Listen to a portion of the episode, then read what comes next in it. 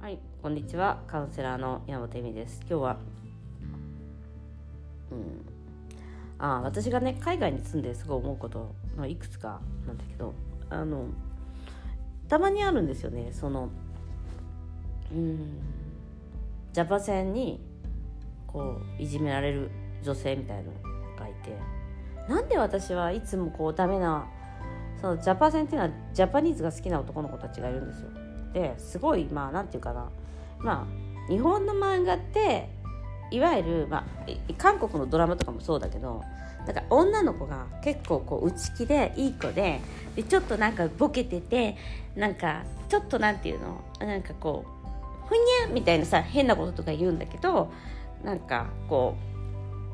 うでもなんか可愛いみたいな。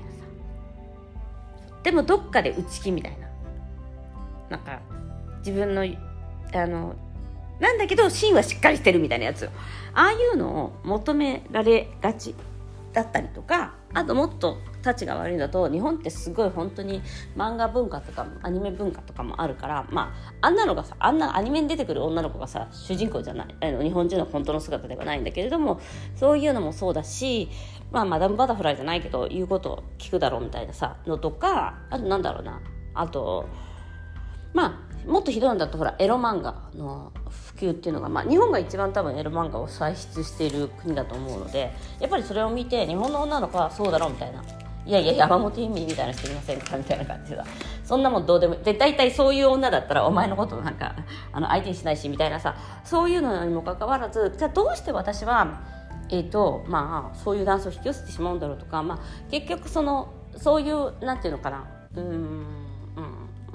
セクシャルハラスメントとかに会いたいああ会いやすい人っていう言い方をしちゃいけないんだけどセクハラっぽい人セクハラに、まあ、海外にいるとさだからその日本人だからということでいきなりキスされたりとかするらしいのね。まあ本当かどうかは本当だと思うのそれって。でそういうふうになんでそういう状況に陥ってしまうのかしまうのか。そしてなんで私自身はまあもちろんそういうのもあるけどグネネネって思うこともいっぱいあるけれどもまあどちらかといえば会ってない人なんだよね。会ってない人。うん、でなぜ私は会わないのにその女の子たちは会うんだって思うところがあってまあまあなんとなく言語化するのはすごく難しいしすごくなんていうかなその失礼なことであったりとかするじゃん。だってもうセクハラはそいつらの男のせいだから本当に。ただしただし会わなく会いにくい人と会いやすい人が会いやすい人。私あの会いにくいタイプで会いやすいタイプみたいな。でもちろんあの怒りは一緒ですよ。同じようなこと言われるから「日本人のうねってせえみたいな「お前ぶっからす!」みたいになるじゃん。だからあのそういうのはないんだけど何かっていうとやっぱり内側にある自分と男性性と女性性の話だけど内側にある女性性と男性性がえっ、ー、と自分の中に私は弱い女性ですとか私結局さそのさ海外の男性に比べたら私は弱い女性です、まあ、白人とかだったらそうだしまあえっとまああれだよね。エスニック日本日本人だとさやっぱさ白人がみんなエスニックに見えるからさまあそのエスニックの人たち男性ってなるとそういう失礼なことはしちゃいけない。もしくは女性でも失礼なことをしちゃいけないみたいのがさすごくあったりとか自分の心の中で思い込みのだから思い込みの中で私が思うにはねもちろんさ思い込みなんだけどだからその男のせいなんだよ。本当に痴漢とかするのは最低な男だしそれはその人のせい。ただしただし唯一言えることはその女性はえっと弱い女である頭が悪い女である感謝ができる女である男性に対してことがことに対して価値があるものだという。なんか何あのやっぱりね見ててもなんかそういう男性を選んだりとかそのいう方とかそういう方に会いたい会い会いがちな人って選んえっとやっぱそこで弱い自分であれば愛されるのではないかというまあそこもちょっと親との関係になっちゃうんだけれどもだかね個性が弱いんだよね。私ねあの個性が強いんだと思うんですよ。で個性が強いっていうのは自分が好きなもの分かってるし好きな服も着るし好きな、えっと、音楽も聴くし好きな仕事もするし好きな人生を送るわけ。だからなんかさ弱みをつけ込むみたいなこともできない。でもみんなさ「えそんなこと言ったって私仕事こういうのしてますし」みたいになるわけじゃない？だからそういう嫌な仕事をしなきゃいけない例えばコンビニで働かないコンビニで働くのが嫌なのかどうか分かんないけどそういうふうになんか人といっぱいさせなきゃいけない仕事をしなきゃいけないとかかもしれないじゃん。私みたいにニートじゃない人たちは。でもなんか半端じゃなくその昔からそうだと思うんだけど万人受け絶対しないのよ。私の場合は。でもあのだからこそ万人からそのなんかこう日本っていいよねみたいなことを言われることはまあごくごくまあ少ないっていうかうんそういうあのジャパ戦相手をだからね両方なんだと思うんだよね。そういうふうに日本人である奥ゆかしさみたいのを使いたいと思ってる自分がいないのかみたいな。だからさやっぱりそういうふうにさ日本人日本人日本人って言ってさ可愛いね可愛いね可愛いねって言われてるってことはさ、本当にちょっと難しいけど自分が何かそこにメリットがある。ということ。だからその弱い自分でいるメリットっていうのは何なんだろう。ってちょっと考えないと強くはなれないと思う。なんかすごく失礼なことをしてしまうんじゃないかとかそんなの女らしくないとか、えっと、やっぱり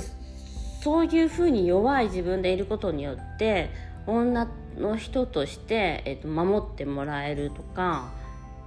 うん、なんかねそれは自分がどこの地点で立ちたいかにもなるんだよね。なんか私が服装とかを見てこの人簡単にやれそうだなってみんな思わないからめっちゃモテないもん私。普通に。だから別にそれなんか問題ではないんだけどモテたい人にしかモテたくないから。モテたいし自分と話したい人以外話したくないのすごい嫌な嫌な女なんだけど。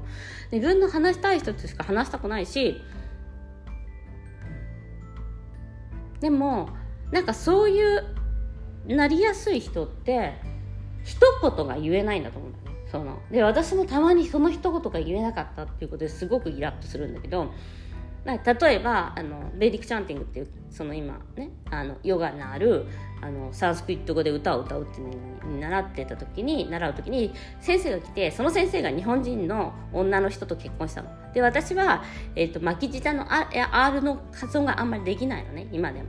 でそれはすごいまあイタリア語が完璧に喋れない完璧に書けないっていうのと一緒で私のまあある意味何コンプレックスになってるんだけどもその先生が言ったのがいや僕の奥さんも日本人だけどできるよみたいな。僕の奥さんも頑張ってできるようになったから君も努力すればできるって言われてなんかその時にちょっともやっとしたんだけど言い返せなかった。でも今だったら言うかすと思う。あんたの奥さんじゃねえしって。私日本人だけどあなたの奥さんじゃないしあなたの奥さんとは違う人間だからできることは違うんですってはっきり言えたと思う。その時はなんか、えー、でもうちのトラディション私のやってる教え方ってその人その人に合わせた教え方だからその奥さんとは違うんじゃないかなっていうのはちらっとなったんだけどその時はまだそこまで覚醒してなかったからおいお前みたいな先生にそんなこと言っちゃいけないみたいなとでもさよくよく考えたらすごい今考えればすごい失礼な話でしょそんなの。俺の奥さんはできるけどお前はできないって。何なのそれみたいな。あんたの奥さんはその単位が好きかもしれないけど私大嫌いなわけっていうのと一緒のことを言われてるわけだから失礼なわけよ。俺の奥さんはこの単位好きだけどなっておめえの奥さんのことなんか聞いてねえしってなるわけだなのでやっぱりねそのね意気込みというか自分はどうありたいかっていう意気込みを持って生きない限りはやっぱりねうんうんうんででもねその役はだから望んでんだよ。弱い弱い自分でいれば愛されるとかさ望んでるのかもしれないじゃん。でそうやって守ってもらいたいみたいなさ。まあ、大体ねそうやって結婚して海外の人と国際結婚とかしてねなんかボロ負け組になってる人いっぱいいるからボロ負けっていうかそういう風に言っちゃいけないけどめっちゃ不幸になってる人とかいっぱいいるからそりゃそうだよねと思うもん。うん。なんか浮気されまくったりとかさ。うん、あとさなんかその人が好きなのかその国フランスとかに言いたいのがやりたいのか分かんないのにやっちゃって結婚とかしてあの全然なんか自分の将来も見えないのにそこでの人生をかけちゃってなんか結婚したはいいけど全然幸せじゃないみたいなのとかもいっぱいあるしだからなんか、うん、そこもやっぱりそのあのシンラ症候群じゃないけど男の人によって人生変わるっていうのをちょっとやめていかない限りはでも自分を持つっていうことだよね。だからそこにはねやっぱりねあの強さっていうのは必要ででも女性はさそんなの持ってたらもうなんか嫌われちゃうとか思ってるからあのあの被害者の役をやらなきゃいけないんじゃないかなと、うん、自分がそこでやっぱり男性からエネルギー男性に守ってもらわなきゃみたいなエネルギーがあるのかなと。だから弱いことによっての何か得する部分とか。もちろんもちろん本当に私自身はそういう音がもう本当にあのあの首切るやつ男子芸みたいなさああいうのにしてほしいけどそのセクハラとかしてくる人もいっぱいいるし